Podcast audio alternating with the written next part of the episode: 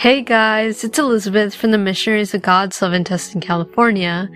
And yes, there are fruits from the Holy Spirit, but there's also some anti-fruits that are against the Holy Spirit.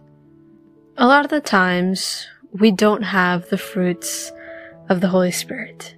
And this doesn't directly mean that we're living in sin, but it also tells us that we're probably living a worldly life, especially if we don't have any of the fruits of the Holy Spirit.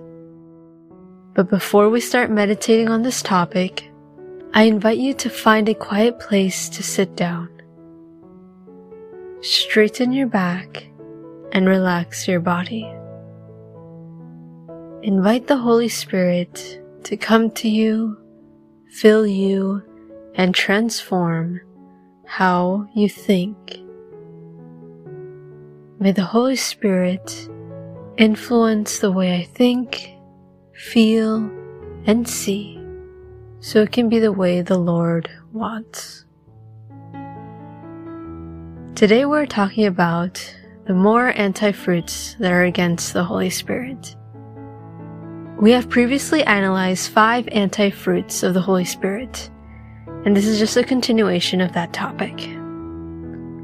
So, what are the fruits and anti fruits of the Holy Spirit? The fruits could be found in Galatians 5, verses 22 through 23, which reads But the fruit of the Spirit is love, joy, peace, forbearance, kindness, goodness, faithfulness gentleness, and self control. So we're picking up on the sixth fruit, which is goodness. Those who truly follow God and are true Christians will have the fruit of goodness. They'll be able to share their goodness with others and even people they don't even know.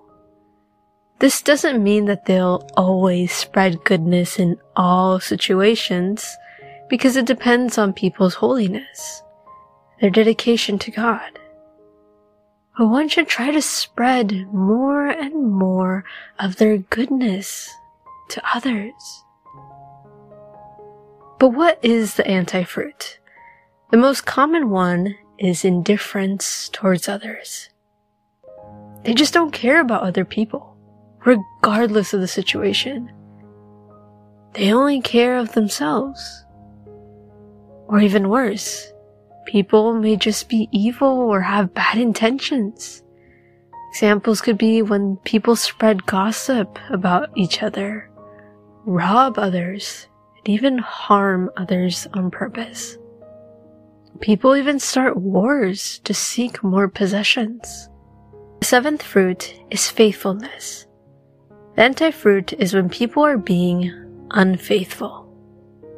It is unfortunate that people can be unfaithful with anything. People could be unfaithful on social media or towards their relationships, friends, or family. People who are unfaithful don't follow through with their promises. They fail to maintain a commitment. They are unfaithful toward their church, community, or marriage. But the Holy Spirit leads people to be faithful people and to help them maintain their commitment even during difficult times, even during temptations. The eighth fruit is gentleness, which also refers to humility. So the anti-fruit is pride or arrogance.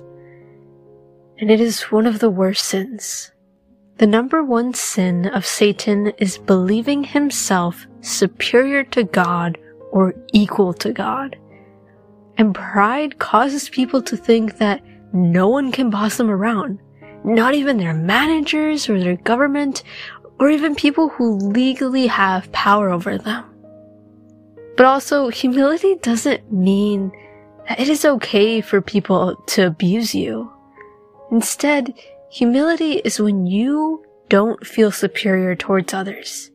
You love others with respect and one should recognize when others have authority over them. The last fruit is self-control. The anti-fruit is when you allow yourself to do whatever you want. You lack self-control and do whatever you please. You listen to your flesh and desires. You listen to your body. Examples are when one talks back or is aggressive whenever they want to, whether it's appropriate or not. Eat as much as they want, regardless of their health. People simply follow their emotions and feelings. The fruit of the Holy Spirit again is self-control. And yes, it is not easy to have that fruit. But the Holy Spirit will help you to have that self-control. Because there are situations when I want to do something that I know is not right, but the Holy Spirit helps us to control ourselves. Having that self-control also may imply that you stop seeing things on social media because a lot of the things we can see on social media may seem attractive to the eyes. You should stop because they're not spiritually appropriate for us to see. And again, if you struggle to have this fruit or any of the previous fruits of the Holy Spirit, then you need to continue growing spiritually in order to achieve these fruits.